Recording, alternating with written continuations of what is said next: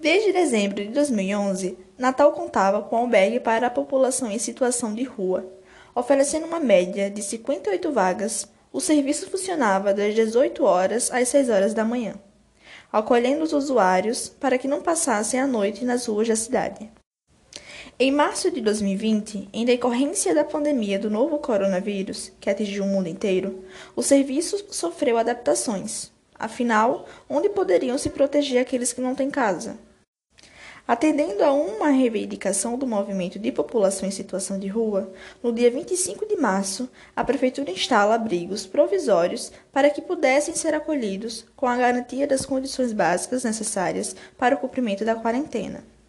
O Abrigo Santos Reis contava com 18 profissionais da assistência social divididos em três escalas, além da equipe de apoio na portaria, na cozinha e na limpeza e abrigou 40 homens que frequentavam o albergue municipal.